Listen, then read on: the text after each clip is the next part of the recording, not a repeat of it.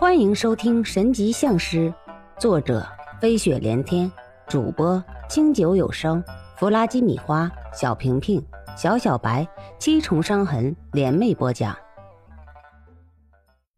一个意外的机会，刘天琪就跟冯彩虹认识了，两个人情投意合。可是中国人一直讲究的都是门当户对，这两家比起来可是差距不小。所以中间过程自然曲折，本来以为一切就这样告一段落，可是谁知道冯家大小姐从小就被娇惯，但是这并不代表冯家大小姐就是一个只会耍蛮的官二代。当然，那个时代自然没有这个叫法，也没有这个说法。冯家大小姐异常的坚持，终于感动了冯家老一辈人的思想。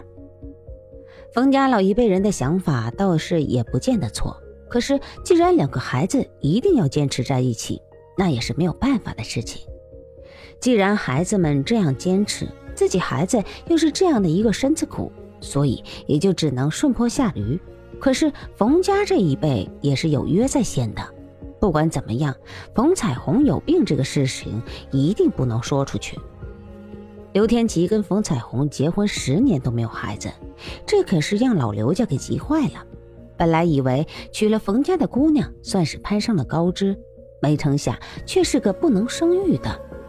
刘天琪并没有因为别人的看法影响了自己，刘天琪始终如一的爱着冯彩虹。就在两个人都已经绝望的时候，冯彩虹竟然怀孕了，这真是让两家都喜出望外的消息。就在大家都小心翼翼地照顾着这个迟来的孩子，等待着他降生的那一刻的时候，孩子夭折在肚子里面。已经三十五岁的刘天琪痛哭不已。刘天琪发誓，如果真的要是给自己一次机会，他愿意放弃一切，只跟冯彩虹安心在乡下过日子。不知道是上天真的听到他的誓言，还是奇迹再次发生，冯彩虹再次怀孕了。刘天琪当即辞去所有职务，在家一心一意的伺候冯彩虹。冯彩虹的顺利生产成了两家人最大的喜讯。虽然生的只是一个女儿，但是这对于刘天琪来说也是一件天大的好事。而刘天琪也是依旧只按照自己的誓言，天天守在自己老婆和女儿身边，从此寸步不离。刘永倩天天长大，由于自己姥姥姥爷的宠爱，在两家那可是掌上明珠。谁要是敢动她一下，不要说刘天琪，就是冯彩虹的那个暴脾气老子，都能提着枪毙了他。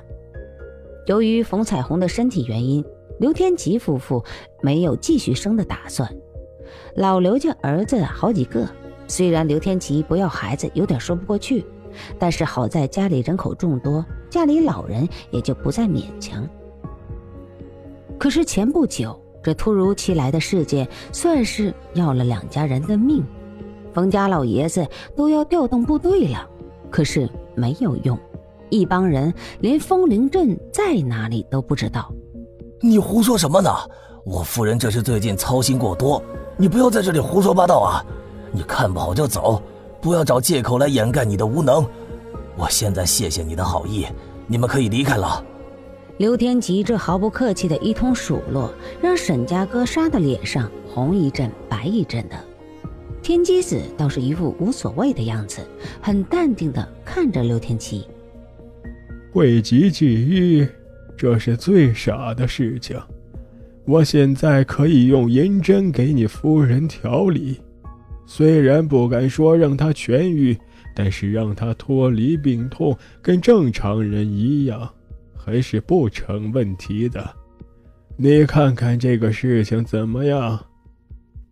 天机子这番话说的刘天琪哑口无言，他愣在那里，不知道下面该怎么接这个话。于是他嘀嘀咕咕的说着什么。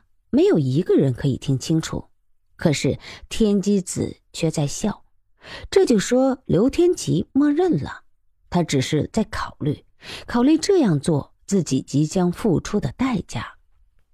好了，你慢慢考虑，别妨碍我给夫人看病，可以吗？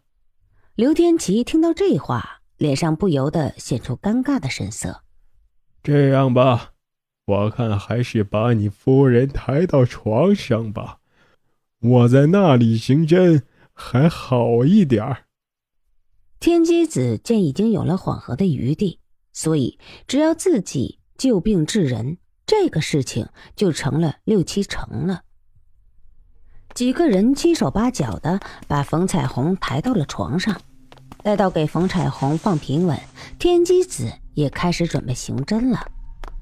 好了，这样，除了刘居士跟天昊，其他人都先到外面堂屋里休息一会儿吧。众人听到天机子这样说，便陆陆续续的走出了房间。随着一阵剧烈的咳嗽声。堂屋里的几个人知道这是冯彩虹醒过来了，可很快里屋又安静了下来。要说医术，当属石小天最为了解，因为跟周一仙学过养生之术，这医学自然也学了不少。可是周一仙的本事，要是跟天机子比起来，那就有点皮毛的感觉。时间就这样一分一秒的过去。大概半个小时左右，里屋终于有了动静。当人们把头扭向里屋的时候，天机子已经一手挑起门帘，在沈天浩的搀扶下走了出来。是房叔。一时间，堂屋的四个人一下子都扑了过去。沈家哥仨都以为天机子是太累了，而石小天却是观察的比他们更加细致。因为当天机子出来的那一刻，脑门上的青筋暴涨的痕迹还没有褪去，这才是石小天最心疼的，因为这代表着什么？石小天是知道的。天机子看着扑过来的四个人，只是把手臂给了石小天，而石小天也用手捏了一下天机子的胳膊，这是在询问。天机子用手轻轻地拍了拍石小天的手，告诉石小天自己没事，眼里全是慈爱之色。石小天知道天机子没有三五天是休息不过来的。天机子每给冯彩虹下一针，都是带着真气的，也就是说，天机子在用银针行针的时候，每扎出一针，都是用自身的真气融入其中的。这是因为冯彩虹的身子太弱了，弱到受不了任何的刺激。天机子这样做的目的，就是给他增强体质，用天机子自己的真元来增强冯彩虹的体质。天机子缓缓地坐到沙发上，可是石小天的手却不肯松开，他真的很担心天机子。哎呀，年纪大了，不服老不行啊！干这点活都能这样，哈哈哈！除了天机子，其他几个人都是一脸的凝重。天机子知道，现在可不是大家意志消沉的时候，更加不是浪费时间的时候，所以抓紧这个难得的休息时间，赶紧商量一下下面要办的事情。现在既然有时间，那我们就来简单的说一下我要办的事情啊。天机子看了一下在座的几个人，所有人情绪都不高。哎哎哎，你们一个个的都给我精神点儿！这都像什么样子？难道让我老头子给你们赔笑脸，你们才肯听我说话呀？天机子清了一下嗓子，说道：“这次救人会很困难，甚至可以说是很艰难。”但是，即使再难，我们也要把它给办成了。这就是我的目的。